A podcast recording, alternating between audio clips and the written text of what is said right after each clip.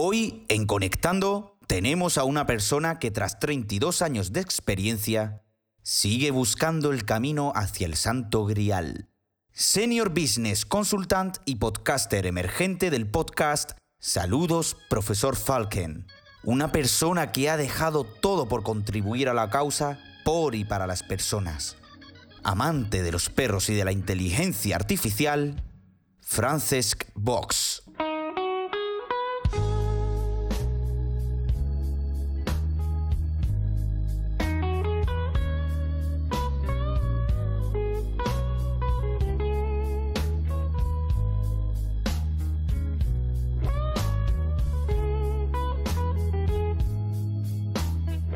Frances Box, ¿qué pasa, tío? ¿Cómo estamos? Pues mira, por aquí en mi primera entrevista que no sea laboral de mi vida. Es la primera vez que, te entrevistan como, como, creador de contenido, ¿no? Eh, como podcaster, ¿no? Bueno, es que sí, bueno, la verdad es que mi experiencia de podcast, podcaster son, a ver, llevo seis episodios, hago uno por semana, pues seis semanas. Y hasta ahora asumo que no había hecho nada. ¿Seis semanas? Sí, sí, sí, seis semanas y supongo que hasta ahora no había hecho nada relevante para que me, para que me entrevistaran. pues, pues yo, yo sí que vi esa cosa para cogerte y decirte, oye, vamos a hablar porque creo que, aquí se pueden sacar cosas muy bonitas. Y sobre todo el hablar de cómo, cómo, nos conocimos, porque realmente nosotros tenemos en común una afición que es el tema del podcasting. Y creo que nosotros nos conocimos a través de Nordic Wire y no es asunto vuestro, ¿verdad? Sí, en alguno de los dos, porque claro, el problema que tengo es que, bueno, o sea, para los nombres soy bastante malo en general, eh, y para las caras no, pero claro, en este mundo digital lo tengo crudo.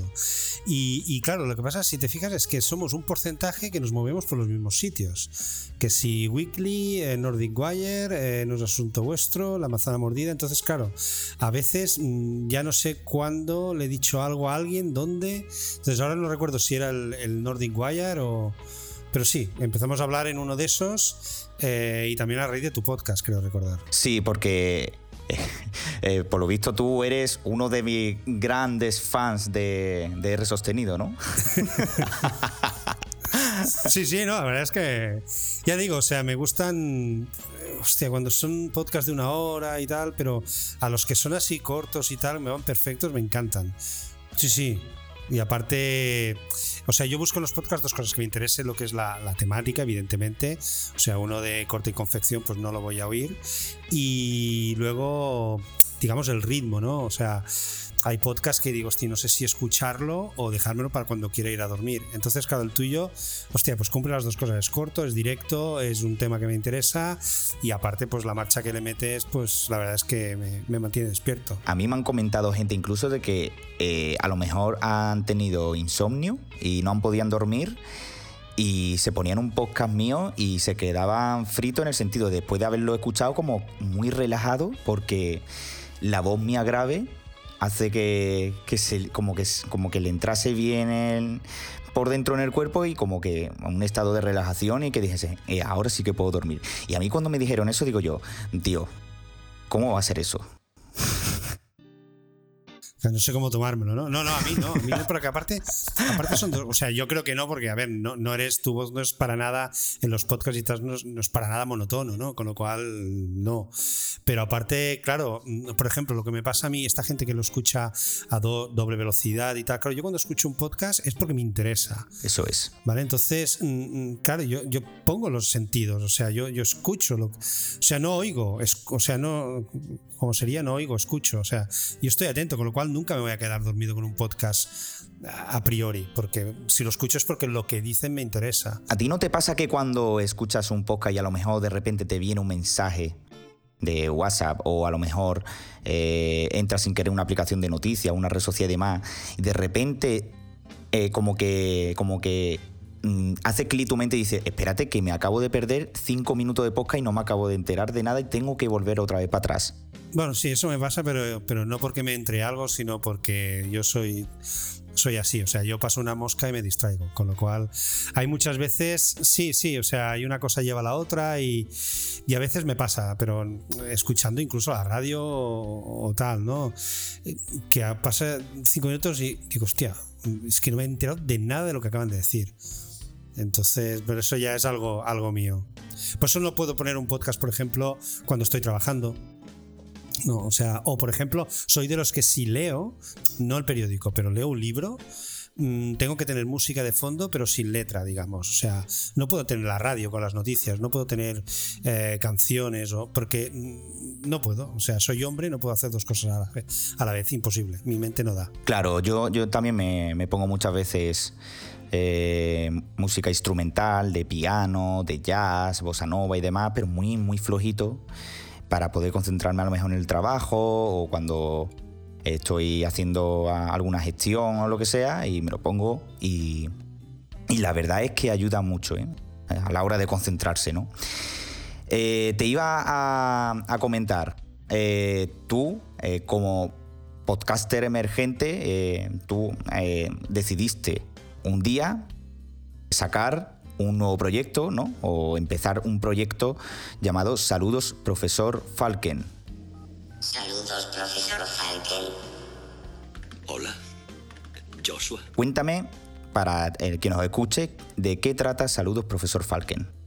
Bueno, pues saludos profesor Falken. Eh, bueno, el nombre viene de la película Juegos de Guerra, War Games. Em, que a mí me marcó mucho porque era, bueno, de las primeras un poco en, en, que hablaban pues, de una inteligencia artificial, pero digamos más, más creíble, o sea, no Terminator ni cosas de estas, todo, que todo llegará, Skylab llegará, pero eh, pues bueno, que era como bastante creíble, ¿no? Entonces, bueno, yo ya hacía tiempo que, a ver, el, trabajo en el que estoy ahora, pues bueno, es un 9 a 5, hace sus funciones, me paga los gastos a fin de mes, pero no me llena, no me gusta. Entonces, bueno, buscaba cosas eh, para un poco hacer.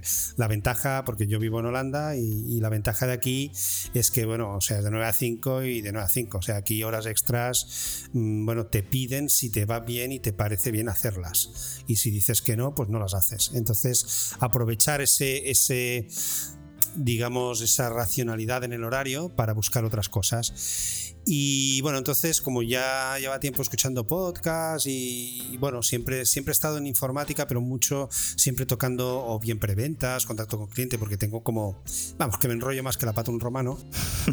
con lo cual dije, bueno, pues algo de comunicación. Y el porqué de inteligencia artificial, pues bueno, hace tiempo que estoy, que me interesa este campo, leo bastantes cosas, eh, escucho podcasts, y entonces pensé, estuve mirando qué había de inteligencia artificial y vi que era todo o muy largo, podcast de una hora o así, o muy profundos, o sea, muy, muy técnicos y tal, y pensé, hostia, pues hacer algo em, ligero, eh, corto, intento que sean 20 minutos, una cosa así, y de podcast para todo el mundo. Como digo en la introducción, para todos aquellos que no somos ni Ada Lovelace ni Stephen Hawking, o sea, algo que, que todo el mundo pueda entender porque creo que hay que, creo de verdad que hay que bajar el, el soufflé, como oí una vez en un, en un, podcast, de la inteligencia artificial, porque todo lo que la gente sabe es a través de películas, a través de Blade Runner, a través de, Terminator y, y, bueno, llevamos años usando la inteligencia artificial. O sea que lo que pretendo es bajar el soufflé, como oí en una vez. Yo en, en mi podcast siempre intento eh, llevar los conceptos que trato de, la tecnología, del mundo digital eh, en el que vivimos, todo de una manera de que cualquier persona pueda entender todo. Y eso es lo que tú haces también en tu podcast. Al final es llevar los conceptos de inteligencia artificial en el mundo actual, cómo se están aplicando y demás, pero que cualquier persona que lo escuche, da igual que no haya estudiado ingeniería o que no sea de no sea una persona que entienda de, las cosas, pero que pueda escucharlo y que lo pueda consumir el, el episodio y que se pueda enterar, ¿verdad? Sí, sí, porque aparte, o sea, los que saben, porque yo me considero también en el mundo de la inteligencia artificial eh, un aprendiz, o sea, como quería aprender, no hay mejor manera que aprender que enseñar, dicen, ¿no? Que tener que enseñar algo. Dije, bueno, pues el tema de hacer el podcast, de investigar y de hacer em, búsquedas de cosas, pues me servirá para ir aprendiendo. Entonces, claro, la gente que sabe de una cosa em, ya sabe dónde buscarlas. O sea, eh, por ejemplo, pues eh, si tú programas, creo que en JavaScript, pues si ahora tienes que consultar algo de JavaScript, tú ya sabes tus webs, ya sabes dónde ir, pero alguien que no sabe, o sea, ya no lo va a buscar porque no sabe dónde están esas fuentes. Entonces, eh, pues también por eso, ¿no? Porque la gente que, que no sabe de inteligencia artificial y le interesa saber, em, pues claro, no va a encontrar recursos, porque los que va a encontrar son muy técnicos. Y esa es mi idea. Pues me parece estupenda, tío. Me parece estupenda. Y yo cuando he escuchado tu, tus episodios digo, joder, eh, eh, la verdad es que tiene, tiene un don de palabra y sobre todo una forma de hablar que, que te llena, ¿no? que te emerge en, en, lo que tú estás contando ¿no? y lo explica de una manera que, que bueno, la verdad es que eh, es fácil y que cualquiera pues, pues puede eh, escucharlo cuando esté dando un paseo, cuando esté haciendo alguna tarea y demás, y encima va a aprender mucho contigo, porque esto de la inteligencia artificial no es algo novedoso, es algo que ya lleva muchos años y que esto cada día va evolucionando. ¿Cómo tú ves la inteligencia artificial a día de hoy y cómo la ves en 10 años? Bueno, a día de hoy, a ver, está por todas partes, muchas más de las que nos podemos imaginar, ¿no? Lo que pasa es que es un gran desconocido, eh, como he dicho antes, la gente lo ha aprendido a través de películas y pero bueno ahí, ahí o sea a ver empezó en los 50 en los 50 empezó a acuñarse al término pero digamos que viene de los 50 60 o sea ya inteligencia artificial está muy implementada en cosas que no sabemos y que usamos sin saberlo y ahora, sobre todo a raíz de los famosos algoritmos de Netflix y, de, las, de las plataformas, ahora está empezando a llegar el concepto o el nombre al gran público. Entonces, ¿cómo la ve ahora? Pues bueno, también un poco encontrando su camino, porque hay muchas cosas que todavía no están definidas, están saliendo muchas nuevas profesiones que antes no existían, um, y hay incluso profesiones, por ejemplo, um, data scientist, data analyst, o sea, hay nuevas profesiones que todavía no están muy bien definidas qué hace cada uno. O sea, ahora está un poco como que ha salido del armario, por decirlo de, de alguna manera, le han, le han, arrojado luz y dice, coño, ahora todo el mundo me mira. Entonces yo creo que ahora está un poco encontrando su, su puesto en la sociedad, por decirlo de alguna manera, y dentro de 10 años, pues pff, ni se sabe, porque claro, hace 10 años era una gran desconocida. Yo no creo que lleguemos en 10 años, porque, bueno, inteligencia artificial hay, varios como niveles y, el máximo es lo que le llaman la inteligencia eh, genérica o la inteligencia artificial fuerte, que es el, momento en que una máquina podrá hacer exactamente con sentimientos y todo lo que hace un, ser humano yo creo que eso, o sea, el, Skylab todavía quedan muchos años por delante, pero nos vamos acercando, nos vamos acercando. Yo creo que también, que estamos en un momento en auge tecnológico y bueno, a mí por ejemplo me flipó mucho, que supongo que a lo mejor eh, conoce la noticia, eh, cuando Google eh, presentó Google Duplex, no sé si sabes lo que es, era un sistema en el que cualquier persona, cuando llamase por ejemplo a un restaurante, o a una peluquería. Ah, sí, sí, sí, sí, sí, me acuerdo, vi la demo y todo, no me acordaba del nombre, ya te he dicho que para nombres. Sí, sí, sí, que hacía la reserva por ti. Sí, vi la demo. Sí. Es eso, ¿no? Que hacía la reserva por ti. Eso es, te hace la reserva y el que te habla es un asistente inteligente en el que eh, emula lo que es la voz natural, ¿no? O sea, te habla como si fuese una persona, te responde como una persona de verdad, pero realmente es una inteligencia, ¿no? Lo que hay por detrás. Entonces, yo cuando, cuando vi cómo hablaba la persona, cómo le respondía la, inteligencia, con gestos eh, naturales como el, -huh, vale, eh, bueno, esto, ¿sabe? Como, como entrecortado, como lo hablamos nosotros, yo cuando vi eso dije, tío, esto, esto es el futuro que está en el presente.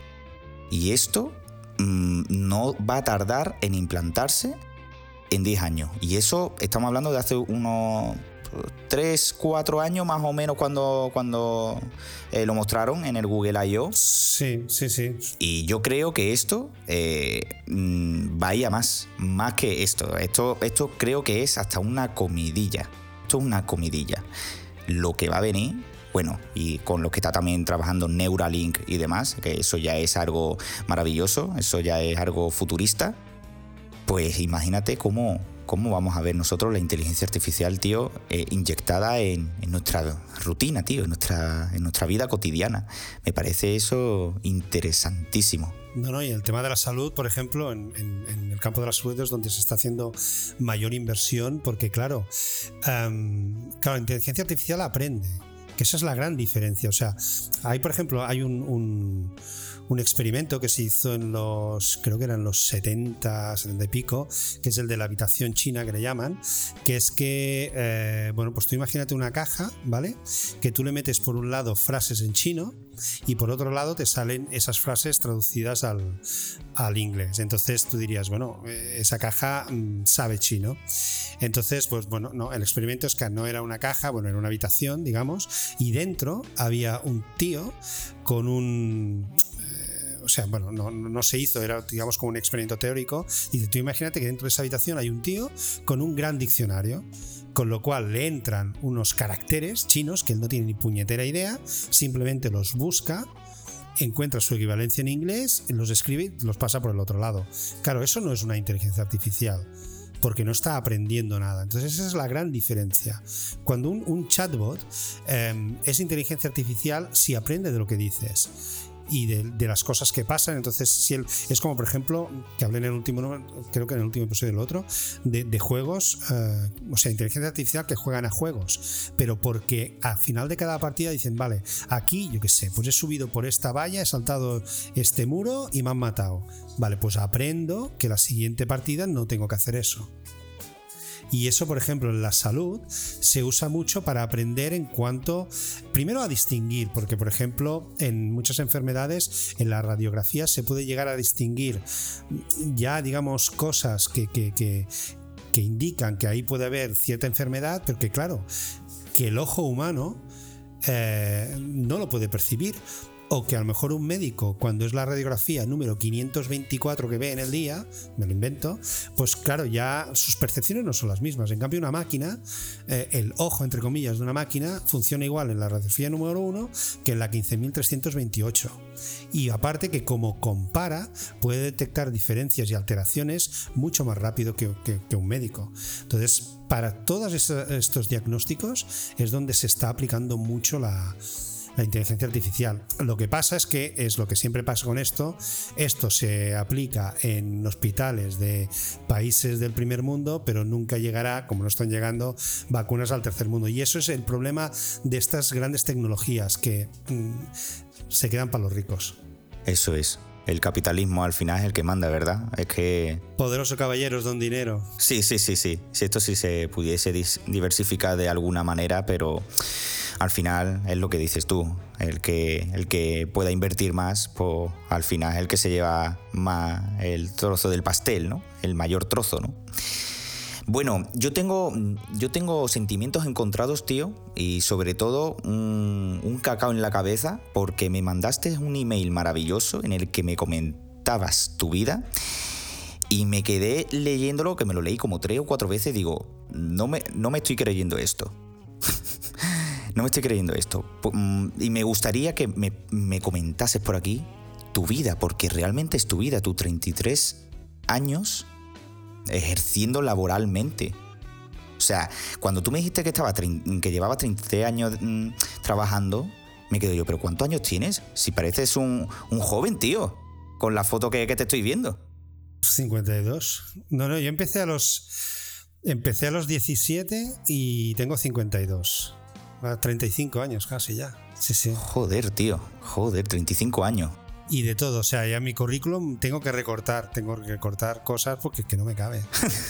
sí, o sea, tú si buscas, o sea, si tú buscas en, Wikipedia culo inquieto, no sale mi foto porque no les he dado los derechos de imagen, pero si no saldría yo. bueno, pues eh, cuéntame un poco. Eh, bueno, yo si quieres te, te comento un poco lo que tengo aquí anotado y tú comentas un poco eh, tu experiencia sobre ello. ¿Vale? ¿Te parece bien? Sí, sí, condúceme, guíame porque si no se me va. Lo, que pasa es que, a ver, hay, un dato que no te dije y es cómo empezó todo. O sea, yo en el mundo de la informática empecé por una cosa que no, no te la comenté y es porque gané un ordenador en un concurso. ¿Vale? Oye, genial, eh, eh, buen comienzo. si hubiera ganado unas castañuelas, a lo mejor estaría ahora en Triana en un tablao, pero no. Gané eh, en el año, uf, ¿qué sería eso? Pues 80 y poquísimo, 84 o así, había un concurso en televisión que se llamaba por aquella época, en la televisión catalana, se llamaba Más allá del 2000, o sea, tú imagínate lo puntero que era en aquella época, claro, los 80, y tenías, eh, claro, en aquella época las respuestas a los concursos las tenías que escribir en una carta y enviarla por correo. Ahí funcionaban los concursos así. Y, y nada, me tocó un Commodore 16 que era básicamente para juegos. Qué guay, y nada, me tocó eso, empecé a trastear, se me daba bien, yo no tenía ninguna... O sea, sí que hay gente que de pequeño, ah, yo quiero ser médico, yo quiero ser tal, yo quiero ser jefe. No, yo no tenía ninguna historia. Y mi hermana fue que que me dijo, oye, pues esto parece que te da bien y tal, pues ¿por qué no estudias esto? Y bueno, ese fue el, el comienzo de todo, un concurso. Oye, pues, pues muy curioso, tío, eh, cómo, cómo, comenzaste toda tu historia a través de ese concurso, ¿no? De tu primer ordenador. Vale, eh, aquí, me, aquí me comentas que entre el 88 y, y, el 99 estuviste dando clases de informática en el INEM. Bueno, empecé, no, no, no, empecé en el 80 y si es que ya, claro, hace tanto que no, 86, 88, una cosa por esta, um, porque bueno, yo hice el primer año de universidad, pero claro, yo me, me, me, me, atraía la informática. Y en el año, pues eso, 86 o algo así, claro, la carrera de informática solo había la carrera superior de aquella época. Y claro, la primera, el primer año pues era matemáticas, álgebra, análisis, física, claro, yo quería trastear, yo quería programar, yo quería cosas de estas. Y nada, eso se me dio fatal, lo suspendí todo. Programación la probé, bueno, no la probé porque el, profesor siempre me acordaré, me dijo, porque aparte programamos en un, en un lenguaje abstra, abstracto, ¿vale? O sea, no, no con ordenadores, pues no, no, habían tantos para todos en aquella época. Entonces, pues um, era una cosa escrita y, y, bueno, como unos algoritmos y el tío los leía y me dijo, sí, pues sí, este programa hubiera funcionado, pero yo no lo hubiera hecho así. Y por eso me suspendió. Y dije, ah, toma por saco. Entonces me fui a FP, porque claro, que en una época, claro, porque dije, a ver, yo he venido aquí a, a, programar y a trastear y tal, y todo es muy teórico, que sí, que luego ya sé, que luego sirve todo lo que tú quieras, pero mmm, en aquella época a mí no me, no me daba la vida. Entonces me fui a formación profesional de la época, porque con, con lo que era el COU, que era el, el, el grado antes de la universidad, podía saltar ya los años finales, y empecé a hacer lo que le llamaban informática de gestión, y en la misma academia... Um, buscaban profesores para dar cursos para el INEM, ¿no? para la gente que estaba sin empleo y tal. Y en aquella época tampoco eran muy estrictos con la titulación, o sea que no, no necesitabas ni ser profesor ni tener ningún título en concreto. Y solo tener labia y, bueno, conocer la materia. Entonces, sí, sí, empecé, estuve un par de años dando clases de WordPress, Lotus 123, MS2. Eh, pero no, no, un par de años. De allí ya salté a programar, ya me salió un trabajo de programador en una cosa que se llamaba Clipper Summer 87, que era un lenguaje compilado. Y de allí estuve como 4 o 5 años hasta que en el 92 hubo el gran crack de las Olimpiadas que nos quedamos, bueno, mogollón de gente sin trabajo y me acuerdo con un compañero de trabajo que cogimos la vanguardia un domingo, porque en aquella época los domingos era donde venía el suplemento de, ofertas de trabajo y empezamos a mirar, a ver qué piden. Y bueno, se pedía un, pedían un había un mainframe de IBM que se llamaba S400, lo pedían mucho y de programación un lenguaje RPG 400 y dijimos, bueno, aquí todo el mundo lo pide, otra vez, si hubieran pedido gente para tablaos flamencos, ahí estaríamos, pero no, pedían esto. Había un curso de un año de duración entre IBM, lo daba IBM y lo financiaba la Caixa. Y como estábamos en el paro, pues claro, es el momento ideal para hacer un curso porque era de dedicación total, ¿no? Y nada, entonces lo hicimos, ahí ya encontré trabajo en la bolsa de trabajo del curso y estuve trabajando como programador de RPG 400 en, en este sistema S400 hasta el 99-2000. Eso es, eso es. Joder, tío, qué, qué de cosas en, en, todo ese rango de tiempo, ¿eh? Ah, bueno, y, y el último año vivía en Inglaterra y sí, el 98-99 viví en Inglaterra como programador. O sea, eso tuvo que ser una experiencia, tío, en, en Inglaterra, tío. Brutal, brutal, brutal. La primera vez que salía, eh, a ver, por viaje sí, había viajado, pero no, claro, la primera vez que laboralmente me iba fuera, toda otra eh, claro, una cultura laboral totalmente diferente. Eh, yo me acuerdo la primera semana, las dos primeras semanas, claro, el horario era de 9 a 5 y media, porque comíamos en media hora un sándwich y tal. Y, pero claro, yo acababa de llegar. Eh, tú te crees que sabes inglés hasta que te vas allí. yo me acuerdo la primera entrevista con. No, la primera reunión, no con mi responsable directo, sino con el jefe de departamento que el tío, o sea, además de, o sea, el tío era de Cockney, tenía acento Cockney, que son los del centro de Londres, que es de los más jodidos, más porculeros acentos que hay de inglés, y encima era, era, era no gangoso, pero bueno, tenía un problema en la boca, claro. Tú, cuando estudias inglés, eso es un fallo. O sea, yo lo siento. Mm, o sea, reivindico que den trabajo a gente con problemas en la boca, con tartamudos, gangosos, lo que sea, porque claro, luego vas allá y la gente es normal. Aquí te hablan, pues, mm, gente que es como Shakespeare y yo no entendía nada, ¿no? Es que te lo juro, o sea, el tío reía, yo reía. dices, bueno, si tu jefe ríe, tú ríes. Pero a día de hoy sigo sin saber de qué fue la reunión, no me enteré de nada. Y, pero bueno, entonces, claro, eh, siempre te quedas un poco más por las tapas. Aparte, no conocía a nadie y tal, pues bueno, me quedaba un poco más, pero a ver, si en vez de las cinco y media, a lo mejor me quedaba hasta las seis y media. Pues a la segunda semana me llama mi jefe, mi responsable, digamos, y me dice, oye, que nos hemos dado cuenta que, que nada, que te quedas hasta más tarde. Digo, sí. Esto no nos gusta. Digo, perdón. Dice, sí, sí, porque yo te doy trabajo para que tengas que hacerlo en ocho horas, para que puedas hacerlo en ocho horas. Si te quedas más, o sea, si necesitas más, quiere decir dos cosas. Una, o bien que te doy más trabajo del que puedas hacer en ocho horas, con lo cual esto hay que revisarlo y bueno, si es una punta de este trabajo, pues se acepta y punto. O bien que he valorado mal tu nivel de conocimientos. Entonces yo te doy trabajo para que yo creo que tú puedes hacer en ocho horas, pero como no tienes el nivel de conocimientos que yo creo que tienes, necesitas más. Y digo, ya está, aquí viene cuando me pega la patada. Con lo cual tenemos que mirar eh, qué es lo que necesitas y formarte en ello. Digo, perdón. Claro, o sea, el tío, o sea, claro, yo venía empresas de servicios informáticas en España en el 98 pues bueno, tampoco dista mucho de la actualidad, pero claro, esto no te lo encontrabas nunca. Y sí, sí, fue, fue un cambio, fue un cambio. Joder, tío, qué, maravilla. O sea, te esperaba que te que íbamos que iban a ser como los españoles que a una patalla toma por culo y al final como que te acogieron, ¿no? Y dice, oye, que te vamos a formar, que aquí vas a ir a, a, salir preparado, ¿no? Claro. O sea, eso es eso es, joder, eso es una maravilla, la verdad. No, no, no, o sea, ya te digo, o sea, nosotros teníamos que reportar nuestras horas, como, como tú, como todo programador. Sí. Tienes que reportar tus horas, porque a lo mejor son facturables o no, tal y cual. Y tú, o sea, ahí en Inglaterra, yo no sé ahora, pero al menos en la época, no había paga doble, no existía la paga doble, pero habían bonus.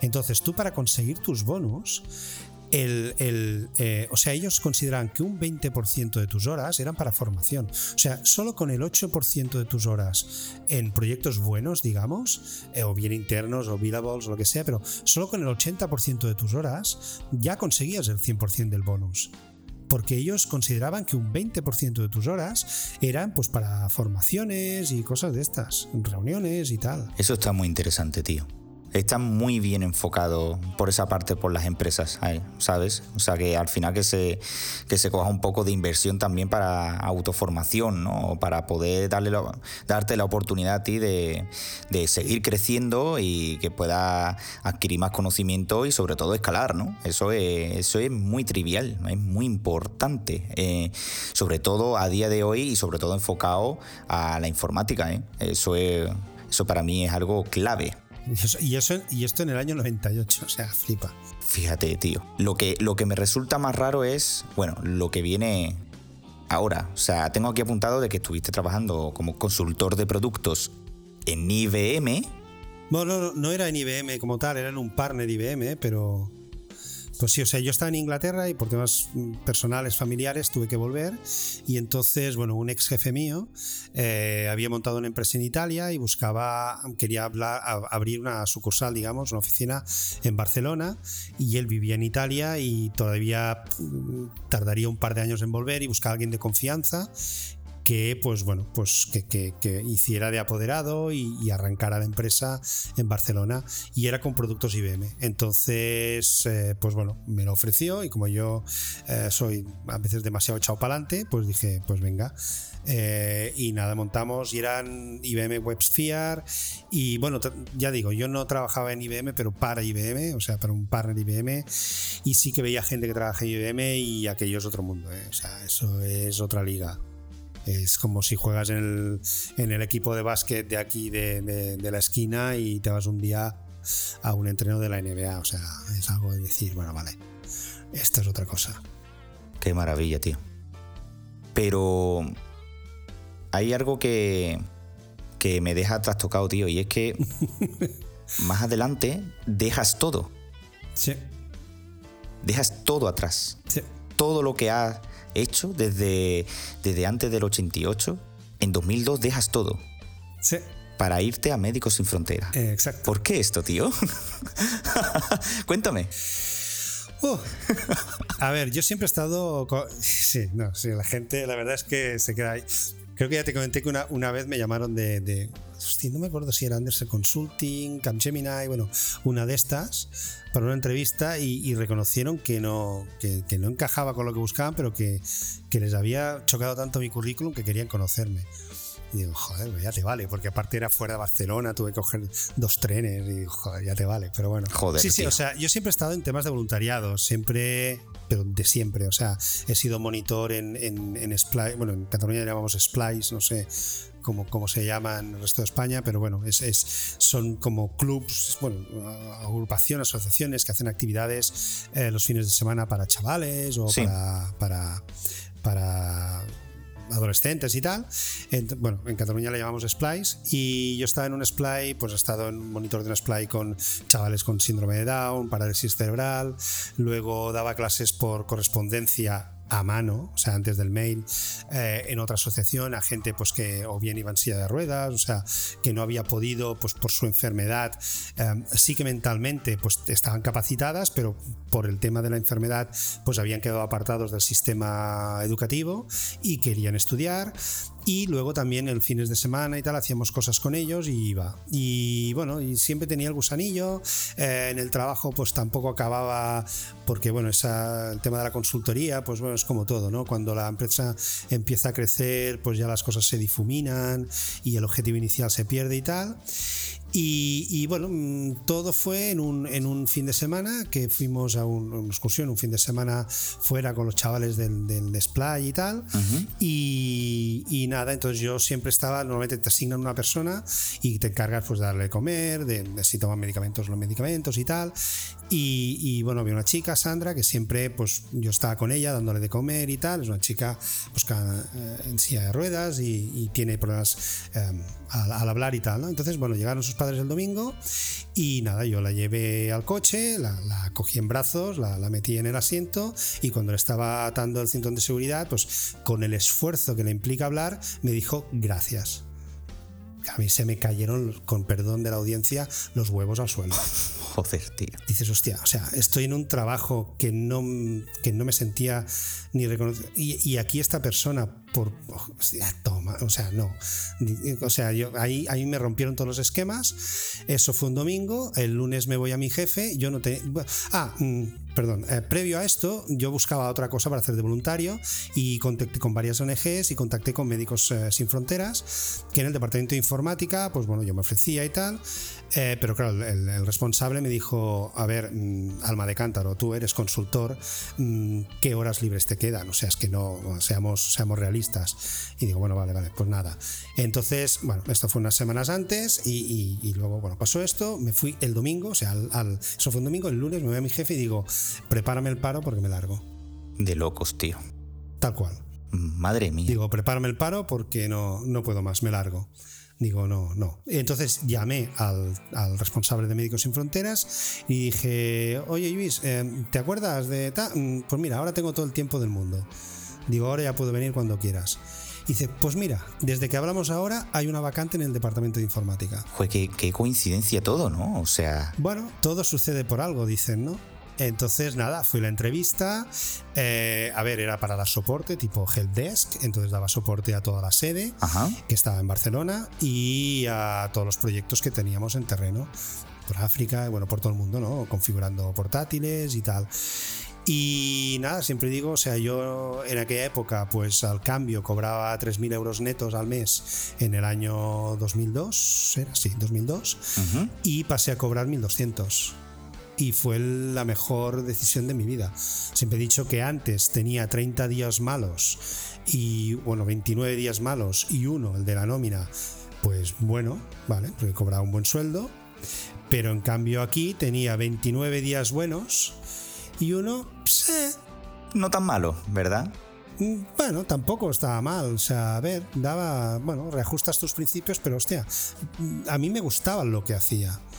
Y entonces, pues sí, sí, eh, todo, todo coincidió, se alinearon los astros y nada, estuve dos años y pico, hasta el 2004, finales del 2004, dando soporte, visité algunos proyectos que teníamos en Kenia y tal. Estuve en Kenia, en Guatemala, en Belice y entonces claro al ver los proyectos pues bueno se me fue liando más la pinza y al cabo en el 2004 dije "Mm, me voy a terreno me voy a me voy a, un proye- a proyectos entonces bueno hice un curso que le llama preparación primer destino y me fue de lo que se llama logista a bueno mi primera misión fueron siete meses en la República eh, Democrática del Congo Flipante, tío. Flipante. Luego estuve en Darfur. Y bueno, eso es, ahí toqué el cielo. O sea, laboralmente, por decirlo de alguna manera, toqué el cielo. Toqué el cielo porque, claro, cuando... O sea, yo no trabajo por dinero y eso es algo con los que mis jefes en toda mi vida no han sabido muy bien cómo lidiar conmigo, ¿no? Eh, porque claro, si a un tío no se le mueve por dinero, ¿por qué se le mueve? Es más difícil de, de, de- no diré de tenerlo contento, pero, pero más difícil lidiar porque claro, se mueve por otras cosas. Entonces, claro, yo cuando llegué allí a mi primer proyecto y me dicen que bueno, que teníamos la mortalidad infantil por malaria por las nubes en los hospitales. Entonces, con el pero claro, si eres médico es muy fácil, o sea, curas y, muy fácil, me refiero que es muy fácil ver un resultado positivo de tu trabajo. Ahí, ahí me quería decir por lo de fácil. Pero claro, el resto, porque claro, llevaba logística, llevaba algo de saneamiento, electricidad, comunicaciones, pero claro, no, no, no, no le ves una, direc- una digamos, una causa, acción, efecto, ¿no? Digamos. Entonces, bueno, nos dijeron esto de la malaria y con el equipo logístico, pues en el hospital empezamos a pues cambiar todas las mosquiteras de, de las ventanas, las mosquiteras que van encima de las camas, pues hay que reimpregnarlas cada cierto tiempo. Bueno, hicimos un trabajo ahí muy duro, cambiándolo todo, tal, tal, y al cabo de tres meses cambiamos las estadísticas y vemos que la mortalidad infantil por malaria en el hospital ha bajado. Qué bueno. Claro, y esto es acción directa de tu trabajo. Claro, Cuando dices, hostia, cuando veo que mi trabajo implica una diferencia para la gente y no que su cuenta de resultados sea mejor o peor o se pueda comprar un coche u otro, claro, ya haces el clic. Y a mí me dijeron, ¿eh? me dijeron, ojito, que esto es como el primer cigarro. O lo vomitas y no fumas en toda tu vida, o estás enganchado para toda la vida. Entonces fue una época, unos años muy bonitos, porque hacía, pues como cuando trabajaba en sede. O sea, yo lo que hacía era configurar Windows 95. Fíjate, tío. Para un tío con 20, 20 años de experiencia como informático, eh, configurar Windows 95. Pero claro, ¿por qué lo hacía? ¿Para quién lo hacía? Claro. Ahí, ahí está mi diferencia. No hay nada más bonito, tío, que, buscar lo más próximo al cielo, como tú dices, y eh, estar todos los días eh, en las nubes y da igual, da igual lo que pase alrededor. Tú te centras en, en- en poder cambiar un poco el mundo y eso es un poco lo que hiciste. Las causalidades de la vida te dio esa oportunidad para, para poder entrar en Médicos Sin Fronteras y, y sobre todo eh, el poder aportar tu granito de arena. Yo creo que eso es, es mágico, tío. Es mágico. Eh, creo que son algunas de las cosas que a veces es inexplicable. No sé si estás de acuerdo conmigo en ese sentido. Sí, es- Es que, sí, claro, es que yo no. no aparte, de, oh, no, a ver, yo era muy egoísta, o sea, yo lo hacía porque a mí me llenaba. Exacto. Es como cuando estaban los splice y tal, o sea, yo lo hacía por egoísmo. Y, y luego ves ahora a gente hablar de Ikigai, ¿no? Coño, yo ya tenía mi Ikigai en el 2002, o sea, eh, hacía algo que me pagaban por ello, que se me daba bien, que me gustaba, por eso son los cuatro puntos del Ikigai. Que, que te paguen por ello, que se te dé bien o, o, que sepas hacer, que te guste y encima que aportes a la humanidad, digamos, que hagas algo bueno. Ese es el cuarto punto del Ikigai que la gente olvida a veces. Exacto. Y claro, esa experiencia, lástima que, que luego por problemas de salud y tal, porque, eh, claro, a ver, a mí me va la marcha, digamos. O sea, a mí me van, o sea, yo estuve en proyectos de emergencias, estuve en Sudán, en Sudán, lo que sería ahora Sudán del Norte, en Darfur en el 2005, uh -huh. y me, me, iba a la marcha, pero claro, yo ya no era un jovencito y, y al final, bueno, la salud... Eh, eh, todo y que tuve una recaída en el 2010, que me fui para tres meses a, al desierto de Níger y me quedé un año, pero ahí ya vi que yo ya no, ya no daba para lo que a mí me gustaba. O sea, a mí no me iba a mí. Por ejemplo, yo vi, visité Acapulco, eh, que tenemos un proyecto porque hay mucha violencia, todo y que suena a la película de Elvis Presley y tal, pero Acapulco es muy jodido. Pero claro, o sea, yo eh, y todo y que hacemos un trabajo brutal. Bueno, digo hacemos porque sigo siendo asociado de MSF eh, o en México y tal, pero a mí me, me, iba a la marcha, digamos, no estar en un despacho en una ciudad que cogía el autobús para ir al, de casa al trabajo, ¿no? Y, y, ya no lo podía hacer, ya no lo podía hacer y, y por eso lo dejé. Fíjate. Fíjate. Y ya después de eso, pues volviste de nuevo a, a, o sea, cambiaste de cambiaste de, de, entorno o Sí, volví de nuevo al mundo, digamos, volví al mundo de la informática privada, por decirlo de alguna manera. Ajá, vale. Vale, o sea, me parece muy interesante, tío, todo, todo altibajo. O sea, si yo, yo tuviese una empresa y, y viese tu currículum, eh, me quedaría que limpiarme las gafas y no tengo gafas. o sea que imagínate, me quedaría wow, tío. Eh, esto eh, me parece, no sé, llámalo brillante, porque yo creo que no, yo creo que casi nadie o, o muy poca gente mmm, han tenido todo esto, este cambio, ¿no? De, de vida laboral, ¿no? Y, de, y, de, vida personal también. Sí, pero bueno, tampoco, tampoco es todo tan bonito, ¿eh? porque yo ahora no soy experto en nada, o sea, porque he tocado mucho de todo. Entonces, uh, claro, yo a veces veo gente, veo, gente que hace 10 años dijo, yo voy a programar en PHP y MySQL, o voy a programar en JavaScript, yo qué sé, lo que sea, ¿no? Um, o, bueno, no sea la programación, sea otra cosa, da igual. Pero que ahora son expertos en eso porque han tenido, eh, ves su currículum y han tenido una coherencia. Eh, y yo no lo he tenido. Yo laboralmente no he tenido ninguna coherencia. Yo eh, me he movido demasiado a veces a, a golpe de, de, de, corazonada, ¿no? digamos, de lo que me llamaba el cuerpo en aquella época. Claro. Me, me, me, ofrecieron, pues ya te digo, yo estaba trabajando muy bien ahí en, en, en una gran empresa, en Paseo de Gracia, en, el centro de Barcelona, en el año 2014, y me llama un, me contacta un headhunter por LinkedIn que buscaban a alguien para un proyecto para una empresa final, o sea, no una empresa de servicios como siempre había hecho, en Bélgica. Pues para ahí que me fui. Y luego me salió de Holanda, pues para aquí que me vine. O sea, a veces sí que. Bueno, un poco más de cabeza me hubiera ido bien, digamos. Bueno, eh, yo siempre pienso que, que, al final tienes que probar hasta que encuentres lo que realmente te gusta, ¿no? Entonces, bueno, tú de momento creo que sigues trabajando ahora mismo en, en Holanda, ¿no? Eh, creo recordar. Sí, aquí estamos. Aquí en la bellísima y, bellísima y soleada Holanda. y está trabajando como Senior Business Consultant, ¿no? Exacto. Ahora mismo, sí. Sí, sí, sí. Aquí, bueno, subí en el 2015, subí...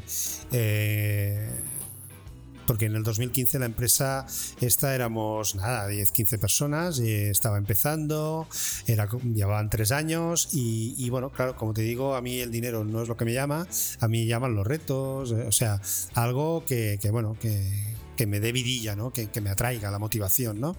Y hostia, pues, pues subí aquí, pues codo a codo con el jefe para, eh, bueno, pues, pues arrancar la empresa y bueno, al principio pues eh, era directivo, era manager, hacía resource manager, hacía jefe de proyecto, y bueno, hacía de todo porque estábamos arrancando la empresa. Entonces estuve em, del 2015 al 2019.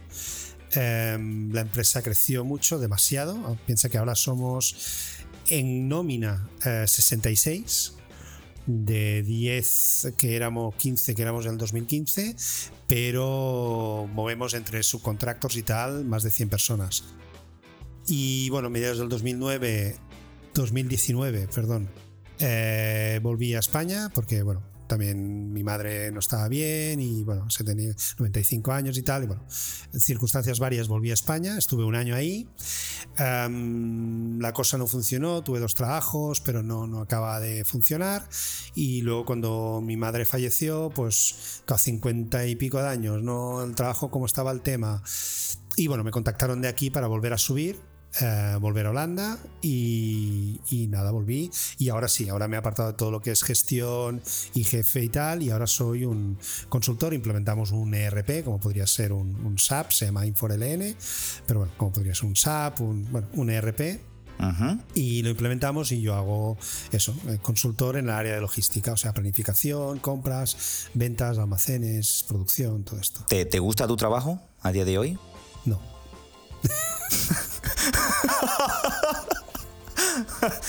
No, a ver, o sea, eh, eh, el problema. Lo ha, dicho tan seco que. Qué desgraciado eres, tío. Claro, el trabajo en sí, consultoría, está bien, ¿vale? O sea, porque aparte eh, me gusta mucho comunicar y, por ejemplo, ahora he estado dando unos workshops, unas clases, digamos, un cliente en Bélgica, bueno, todo remoto y tal. Y, el tema de la enseñanza y de, traspasar conocimientos, comunicación, preventa, todo esto me gusta. Pero claro, el problema es que esto se hace en, consultoras. y, y, bueno, ¿qué te voy a decir yo de las consultoras? Entonces, claro, el trabajo, el trabajo mm, Claro, yo, por ejemplo, mi, mujer es, pedagoga y logopeda y, bueno, como tanto ha sido maestra también. Y claro, yo le digo, a ver, o sea, a ti ser maestra te gusta. Vale, sí. Pero ¿verdad que no es lo mismo dar clases en una escuela que tú estés de, de acuerdo con su, mm, digamos, objetivo pedagógico, etcétera, etcétera, o dar clase en una escuela mm, que no? O sea, el trabajo es el mismo, ser maestra. Entonces, eh, claro, el trabajo, ¿qué es el trabajo? ¿El trabajo de consultor? Mm, sí, pero mm, claro, es, es dónde lo haces, cómo lo haces, cómo es el proyecto, cómo se gestiona. O sea, hay muchas más cosas alrededor. Y ese conjunto de cosas, eh, y que aparte que bueno, que llevo ya muchos años, estoy cansado de, viajar, estoy cansado de tener que reportar horas cada día de lo que hago, lo que dejo de hacer. O sea, es todo el conjunto que me hace decirte ese no tan seco. Madre mía, tío. Pero bueno, ya, ya estoy estudiando para cambiar, ¿eh? O sea, o sea eso, a eso me quería yo referir. Eh, o sea, tú ya estás ya estudiando, eh, no te gusta, o sea, no, no te desagrade más, pero ya estás buscando otras miras, ¿no? Estás buscando algo que, que te genere reto. O sea, a ver, yo me quejo, porque aparte, ya te digo, mi mujer diría que me quejo mucho, pero reconozco y por lo que he vivido que somos los privilegiados. O sea, yo recuerdo, hace poco vi un, escrito de estos en Facebook que era que dice, ¿te quejas del teletrabajo? Dice, a ver, tienes trabajo y tienes casa. Exacto. O sea, no te quejas. Exacto. Pues es un poco lo mismo, ¿no? Entonces, a ver, eh, que, que que bien, o sea, que tengo un trabajo, o sea, lo que es, por ejemplo, trabajar en Holanda, lo que es la cultura laboral, la seguridad, todo es, es genial, o sea, yo no lo cambiaría por, por, por, la española, evidentemente, pero bueno, tengo inquietudes, que tengo inquietudes y que a lo mejor al final no me dedico nunca, ¿no? Entonces empecé a estudiar programación y tal, porque yo había sido programador y me gusta programar, pero claro, ha cambiado todo mucho, o sea, el paradigma, o sea, programación orientada a objetos, mm, es, claro, es muy diferente a lo que yo programaba y aparte, claro, como programador, y vale, yo ahora aprendo, pues, vale, me lo invento, JavaScript y, el Vue.js, JS y, los frameworks y me lo aprendo todo esto, vale, pero soy un junior en programación, o sea, mis 30 años de, consultor de negocio, eh, ahí no tienen su peso. Entonces, bueno, a raíz de esto de la inteligencia artificial empecé a descubrir, eh, descubrir porque lleva años en el, en el, mercado, pero bueno, es como todo. O sea, yo siempre he dicho, ¿por qué no esquío? Porque nunca he conocido a nadie que esquiara. Entonces, claro, hay cosas que las descubres que dices, ostras, pero si esto lleva años ahí, pero claro, nadie te había hablado de ello. Entonces, a raíz del Big Data y de tantos datos y que cada vez estamos generando más datos, empiezan a haber profesiones y hay una que se llama Data Analyst. Que se encarga de analizar datos, que ahí, como son analizar datos de negocio para resolver problemas de negocio, ahí es donde toda mi, experiencia de procesos de empresa y procesos de negocio, ahí tienen un peso. Entiendo. Entonces, bueno, yo no sé si me dedicaré, no me dedicaré, si a lo mejor habrá dentro de mi misma empresa, pues evidentemente será mi primer paso, ¿no? De, proponer, oye, podríamos hacer temas de data análisis y tal. Y, pero bueno, al menos me sirve para, bueno, por lo mismo el podcast, ¿no? Para hacer algo que me gusta y, bueno, tener las neuronas ocupadas, ¿no? También. Eso está muy bien, tío. Y además, eh, yo creo que, como, como tú me has comentado alguna vez, eh, creo que estás buscando eh, ese momento en el que digas tú, estoy casi a punto de perseguir de poder eh, coger el santo grial, ¿no? O sea, al final tu recorrido eh, en tu vida laboral siempre has perseguido lo que es el santo grial. Hmm. Y sigo en ello. Y sigue haciéndolo, ¿no? Pues yo, ya te digo, yo te animo a que sigas buscando, sigas probando, hasta que hasta que digas hasta los cojones que estoy y aparques y a tomar por culo.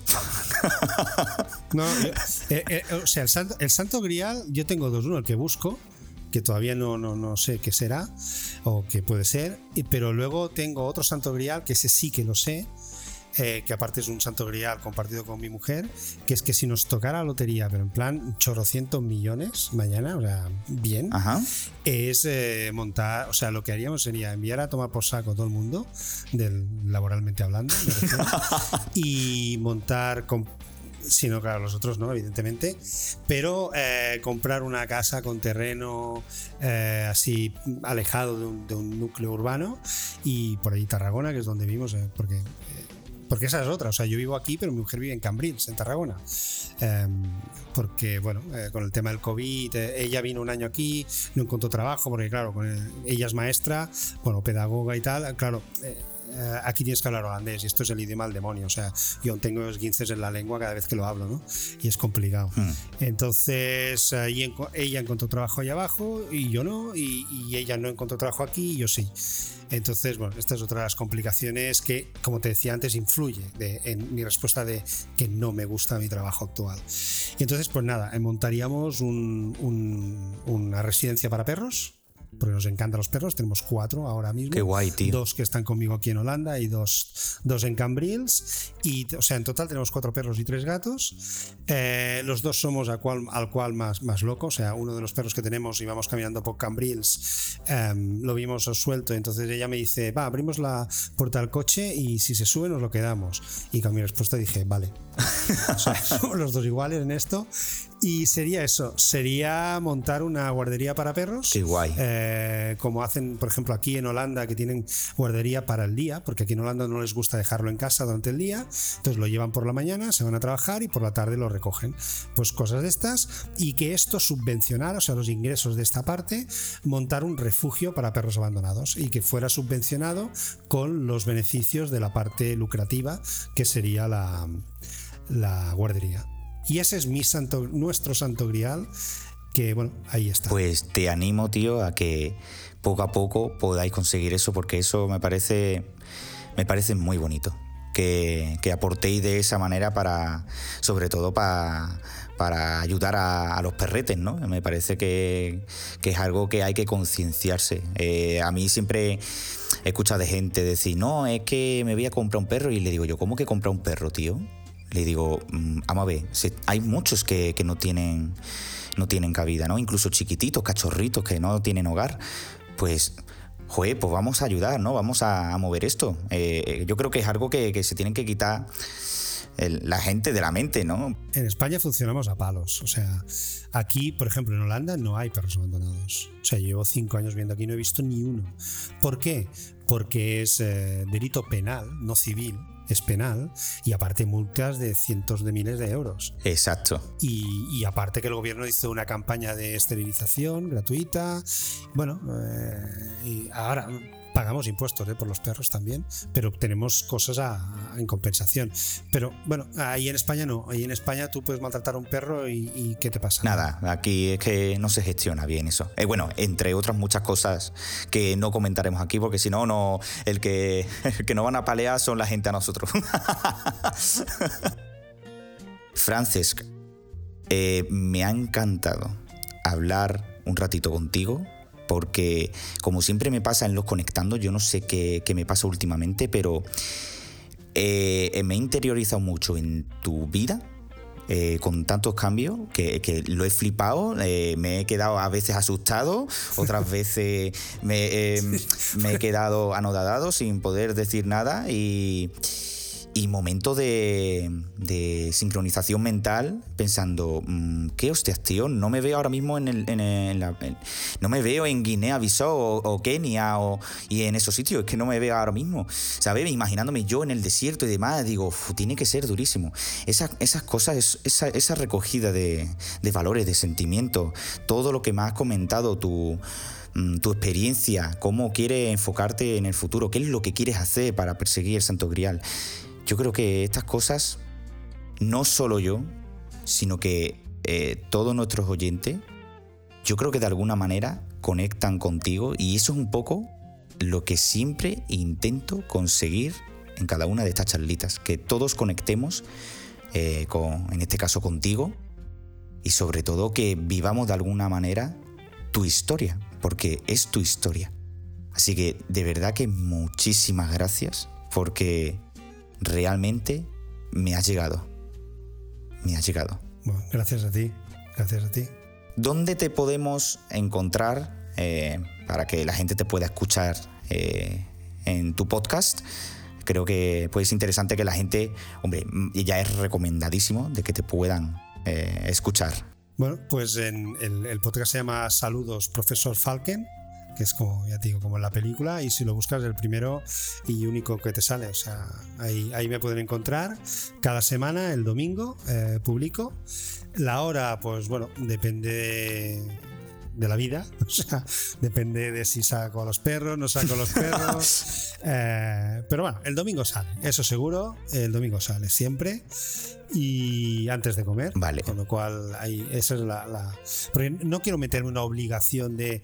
Porque al fin y al cabo, esto lo hago porque me gusta. Entonces, sí que me, me pongo unos compromisos, que es que el domingo sale, pero no me quiero poner una obligación. Es la, la diferencia, ¿no? Para mí, una cosa es un compromiso y la otra es una obligación. Entonces, para mí, salir el domingo es un compromiso. Eso es. Pero tener que salir el domingo a las 7, 7 de la mañana tal, para mí sería una obligación. Y eso es lo que no quiero. Ya tengo obligaciones cua- 40 horas a la semana, el resto no quiero. Vale, pues entonces Ya te digo, profesor Falken, saludos profesor Falken, ahí estoy. Saludos, profesor Falken. Los domingos lo podéis escuchar en cualquier plataforma porque tú compartes conmigo plataforma Anchor Sí. y todo se, dis- se distribuye eh, en todas las plataformas: Apple Podcast, Spotify, Google Podcast, Amazon Music, en todas. En todas eh, le puedes encontrar. En Pocket Cast, o como se pronuncia ese, en Pocket Cats, en Apple, en, todas las que Anchor distribuye y en Amazon eh, Music, que de momento Anchor no lo hace, pero bueno, como lo pudimos hacer manualmente, también estoy ahí. Lo que sí que donde no te pueden encontrar es en YouTube, ¿no? No, no, no. De momento no. Y no, no, no, no creo. No creo, no creo. No, no caiga en la tentación como, como yo. Porque yo, yo no puedo decir No. nada sobre YouTube. ¿sabes? O sea, tú ya lo sabes. eh, mi canal es una puta mierda, o sea que... Sí, ya. Así que... Y no sirve para nada. Ahí te quería llover, hombre. Francex, tío. Muchísimas gracias y estaremos en contacto siempre, ¿vale? Ay, no, a ti, a ti. Así que un abrazo enorme y hasta la próxima, tío. Aquí estamos. Como decía un viejo compañero de guerras eh, de médicos, eh, que era asturiano, un abrazo apretado.